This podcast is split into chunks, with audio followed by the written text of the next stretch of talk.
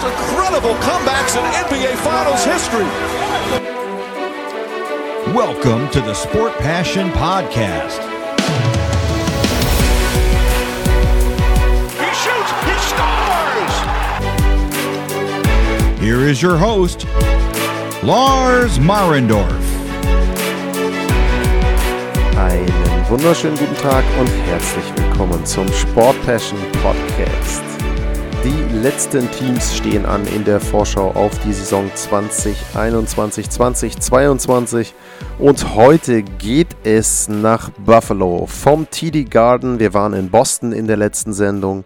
Geht es wieder Richtung Westen? Da werden mir bei Google Maps zwei Strecken angezeigt, so zwischen 450 bis 500 Meilen sind das ungefähr. Und dann landet man irgendwann in Buffalo im KeyBank Center.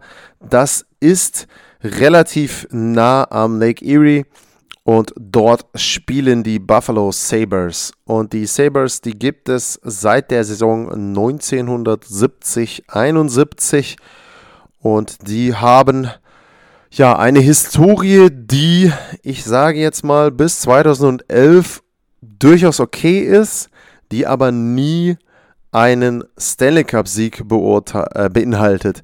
Die erfolgreichsten Saisons, das waren die Spielzeiten 97, 98, da waren sie im Conference Final und dann die Spielzeit 98, 99, da waren sie im Stanley Cup-Finale. Da haben sie gegen die Dallas Stars mit 2 zu 4 verloren.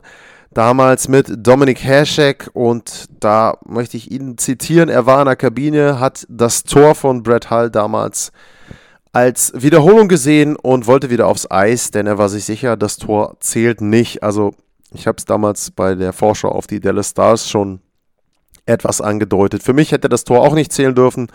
Eines der kontroversesten Tore in der Geschichte der National Hockey League sicherlich. Aber eben dann am Ende gewertet für die Dallas Stars. Kein Stanley Cup für die Buffalo Sabres.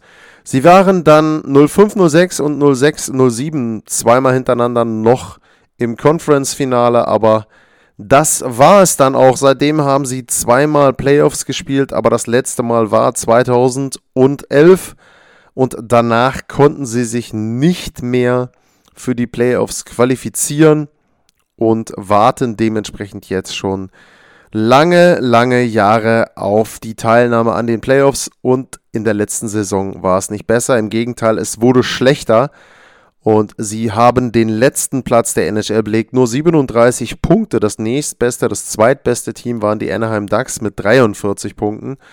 Buffalo hat von 56 Saisonspielen in der letzten Spielzeit lediglich 15 gewinnen können. Sie hatten mit 100 und 34 Toren den Angriff ja, auf Platz 28 zusammen mit den Columbus Blue Jackets. Und wenn man dann auf die Gegentore guckt, da waren sie das drittschlechteste oder auch das zweitschlechteste Team geteilt mit den San Jose Sharks. Nur die Flyers haben mehr Gegentore bekommen. Also eine grauenhafte Saison in Buffalo auf dem Eis, neben dem Eis. Ralph Krüger da entlassen worden als Coach wenn man sich die Special Teams anguckt, wobei das halt bei den Sabres im letzten Jahr, ja, es, es hat nicht so megamäßig viel Wert. Das Powerplay übrigens, also das wäre eine Trivia-Frage, ich glaube, die hätte kaum jemand richtig beantwortet. Das Powerplay der Sabres war letztes Jahr auf Platz 12 mit 21 Prozent. Wie das funktioniert, tja, man weiß es auch nicht. Penalty Killing war auf Platz 26, 77 Prozent. Ich schaue ja sonst auch immer gerne auf die Advanced Metrics, können wir hier auch nochmal machen. Sie waren auf Platz 26, was den Corsi-Wert betrifft, bei 5 gegen 5. Sie waren, wenn man die Torchancen für sich bei 5 gegen 5 beurteilt, auch da gar nicht mal so schlecht, Platz 20.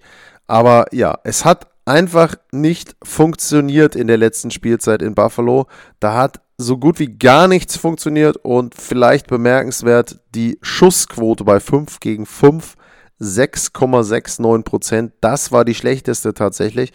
Und das hat ihnen dann wahrscheinlich auch dann am Ende das Genick gebrochen und sie sehr, sehr viele Punkte gekostet. Es gab jede Menge Umbauten in Buffalo, auch schon in der letzten Saison, auch schon zur Trade Deadline. Und was jetzt im Sommer passiert ist und was sie da gemacht haben, um aus dieser grauenhaften Saison wenigstens noch ich sag mal, ein paar Draftpicks rauszuziehen und so weiter. Das hört ihr gleich. Kurze Pause und dann schauen wir in den Sommer in Buffalo. Bis gleich.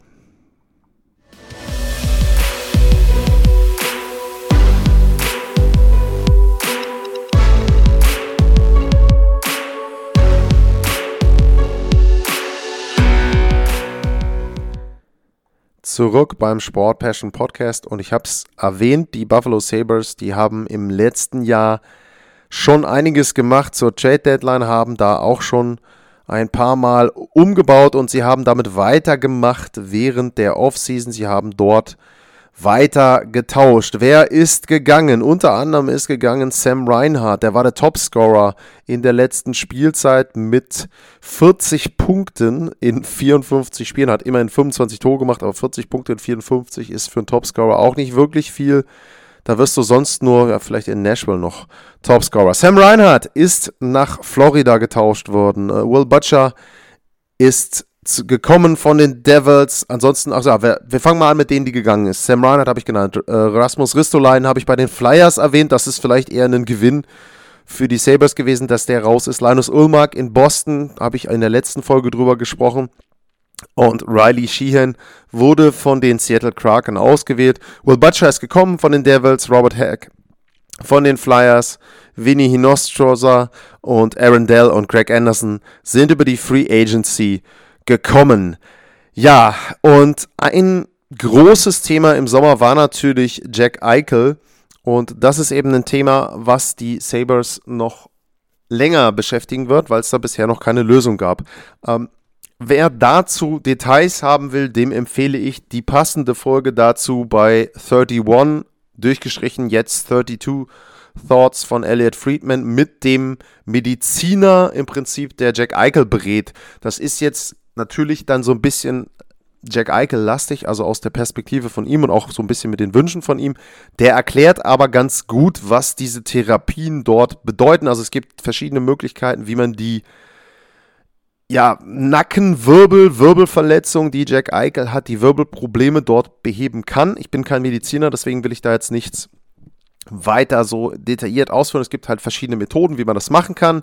Es gibt dort konservative Methoden, es gibt eine neue Methode. Diese neue Methode wurde noch nie bei einem NHL-Spieler gemacht, die wurde aber durchaus zum Beispiel schon bei Footballspielern gemacht und so weiter.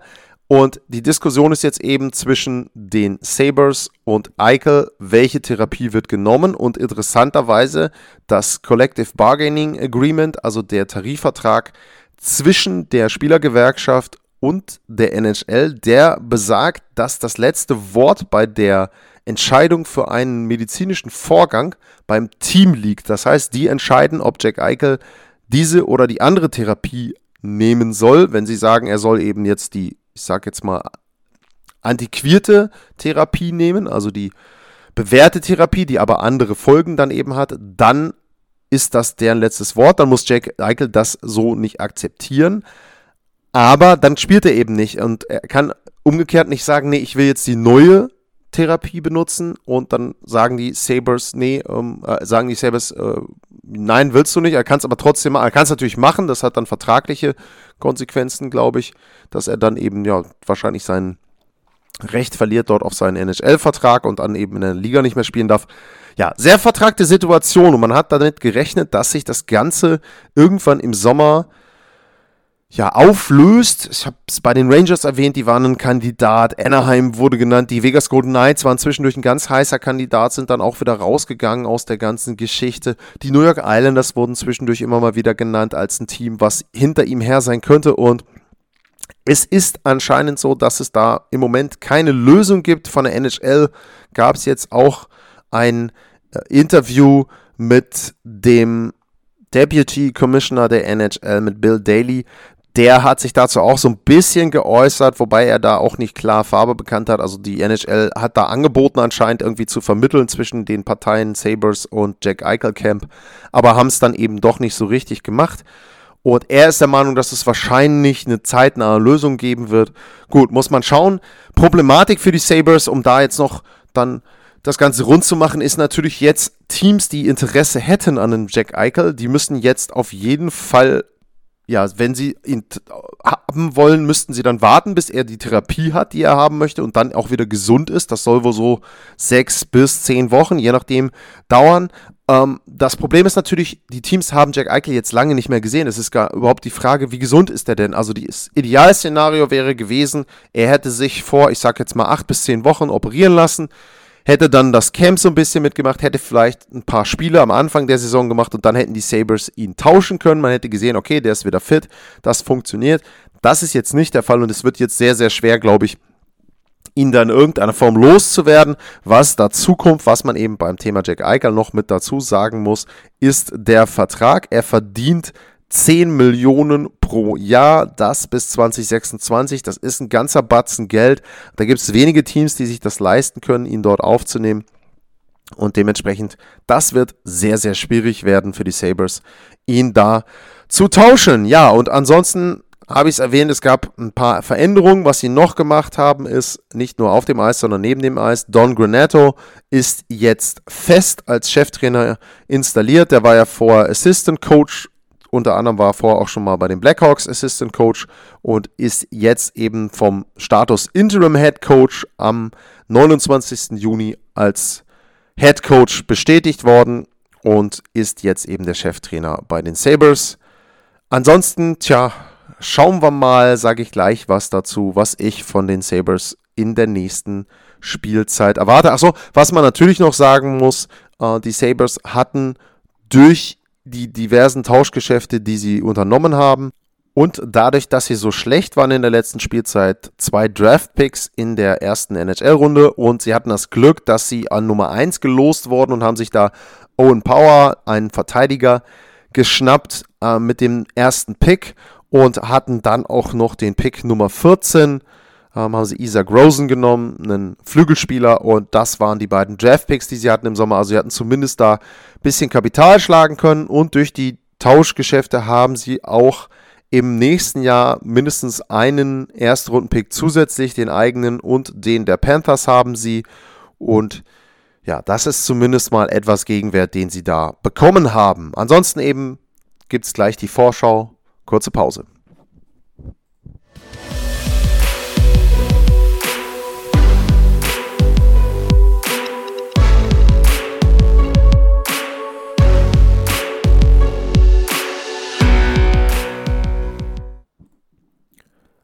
Zurück beim Sport Passion Podcast und ich befinde mich in Buffalo. Es geht um die Buffalo Sabres.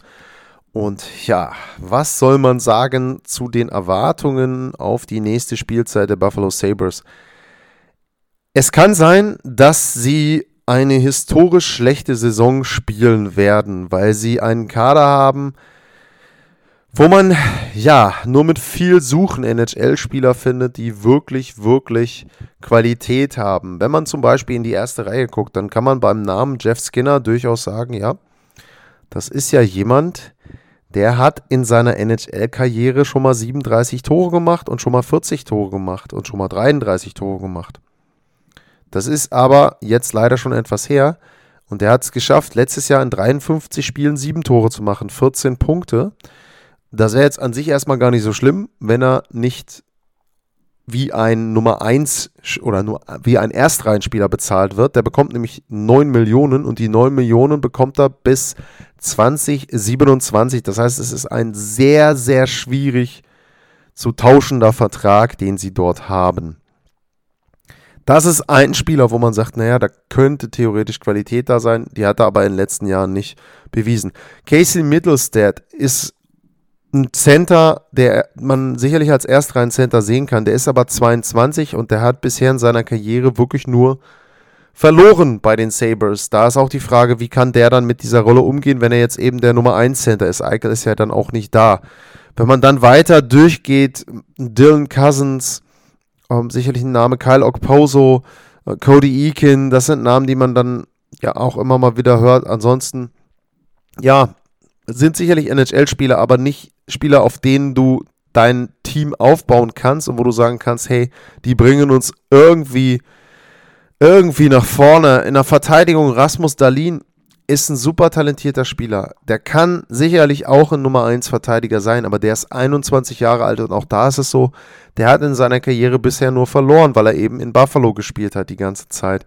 Jetzt könnte man ja sagen, naja, okay, jetzt die Skater sind nicht ganz so gut, Verteidigung nicht ganz so gut und so weiter. Vielleicht haben sie ja im Tor einen Talent, einen junges oder einen etablierten Torhüter. Greg Anderson ist ein bekannter Torhüter, gar keine Frage. Der ist allerdings 40 Jahre alt und wenn der dann dein Nummer 1 Torhüter sein soll, uh, ähm, nun kann man sagen, beim Torhüter 40 Jahre könnte ja auch noch gut sein, wenn man sich aber die Statistiken anguckt, die er die beiden letzten Jahre hat oder hatte, eigentlich die letzten drei Jahre, dann ist der Gegentorschnitt gewesen 3,32, 3,51 und 3,25. Und dann kann man eigentlich nur sagen, ouch. Er hat zwar jetzt letzte Saison bei den Capitals vier Spiele gemacht, 2,13, aber das waren auch die Washington Capitals und da war er Black Backup. Also, wie gesagt, äh, Craig Anderson ist sicherlich nicht ein Torhüter, wo du sagen kannst, der gewinnt dir irgendwie noch Spiele, obwohl dein Kader unterirdisch ist. Das heißt also, da haben sie auch nichts auf Position 1. Dustin Tokarski auf der 2 mit 32 Jahren ist jetzt auch kein Nachwuchstorhüter ja, es fällt mir schwer, da irgendwie Potenzial in diesem Kader der Sabres zu finden. Was man halt sagen kann, ist, sie haben junge Spieler, die werden sie versuchen zu entwickeln. Und wenn sie es irgendwie hinkriegen, Jack Eichel zu tauschen und dafür vielleicht dann auch nochmal Spieler bekommen, die vielleicht auch direkt spielen können in der NHL, also nicht nur Draftpicks, dann kann das sicherlich was werden. Aber wie gesagt, wer Sabres-Fan ist, der muss sich auf eine ganz, ganz schwierige Spielzeit einstellen. Es kann durchaus sein, dass das historische Ausmaße annimmt, was da in Buffalo passiert, im negativen Sinne. Und äh, ja, das Beste, was man erhoffen kann, ist, dass sie wieder einen hohen Draft-Pick bekommen, dass sie dann vielleicht auch noch den einen oder anderen Spieler loswerden können. Weiß ich nicht, Carlo Poso würde mir da vielleicht einfallen, dass man den tauschen kann. Den Colin Miller wobei man da ja auch immer sagen muss, die Spieler, die haben natürlich dann auch so, die sind so ein bisschen gebrandmarkt, dadurch, dass sie die letzten Jahre in Buffalo gespielt haben. Ich habe es bei Ulmark gesagt, naja, wie soll man den einschätzen? Der hat da halt schlechte Statistiken abgeliefert, was aber verständlich ist, weil das ganze Team war schlecht. Und jetzt muss man eben mal sehen, zum Beispiel bei ihm, bei Ristolainen in, in ähm, Philadelphia, ob das wirklich an Buffalo lag, ob es an den Spielern lag. Das wird sich jetzt herausstellen. Sabres-Fans tun mir insoweit leid, weil ich das immer ein sehr sympathisches Team fand aus irgendeinem Grund. Und mit Rick Generat haben sie auch einen ganz, ganz tollen, ikonischen Kommentator. Und auch für den tut mir das leid. Ich glaube, es ist jetzt die letzte Spielzeit, die er jetzt machen wird. Und da hätte er Besseres verdient. Aber es ist nun mal so, ich hoffe, dass der Umbruch da jetzt auch vernünftig gestaltet wird in Buffalo und dass man die dann in, ich sage jetzt mal, drei, vier Jahren vielleicht mal wieder in Richtung Playoffs begrüßen kann. Früher wird das meiner Meinung nach nichts werden, weil dieser Kader ist echt so komplett ausgedünnt an NHL-Potenzial und da ist nichts, wo ich sage, da wird sich sehr, sehr schnell was dran ändern. Das war die Vorschau auf die Buffalo Sabres und ein Team, was perspektivisch eher in die andere Richtung geht. Darüber rede ich in der nächsten Folge und das ist auch gar keine so weite Reise. Es geht nach Toronto zu den Maple Leafs. Vielen Dank fürs Zuhören. Abonniert mich bei Twitter, bewertet den Podcast und da muss ich ganz ehrlich sagen, da bin ich begeistert. Es haben wirklich einige von euch bei Apple sich die Zeit genommen und den Podcast bewertet und dort gerankt und man sieht es auch an den Downloadzahlen. Es geht dann sofort hoch, weil das in irgendeinem Algorithmus weiter oben eingestuft wird. Also vielen, vielen Dank dafür an die anderen, die das machen wollen, gerne. Da freue ich mich sehr drüber. Das hilft der Sendung, das hilft das Ganze ein bisschen weiter zu verbreiten, hilft dann vielleicht auch für die Zukunft, für Gäste, wenn man da einfach mal sagen kann, hier, pass mal auf Leute, wir sind da und da. Was die Downloadszahlen betrifft, das ist immer etwas, was man bei Anfragen für Interviews gerne mit erwähnen kann. Dementsprechend vielen, vielen Dank dafür. Natürlich sonst auch vielen Dank fürs Zuhören, fürs Abonnieren. Ich hoffe, ihr bleibt gesund und wir hören uns wieder in der nächsten Folge mit den Toronto Maple Leafs. Bis dahin, tschüss.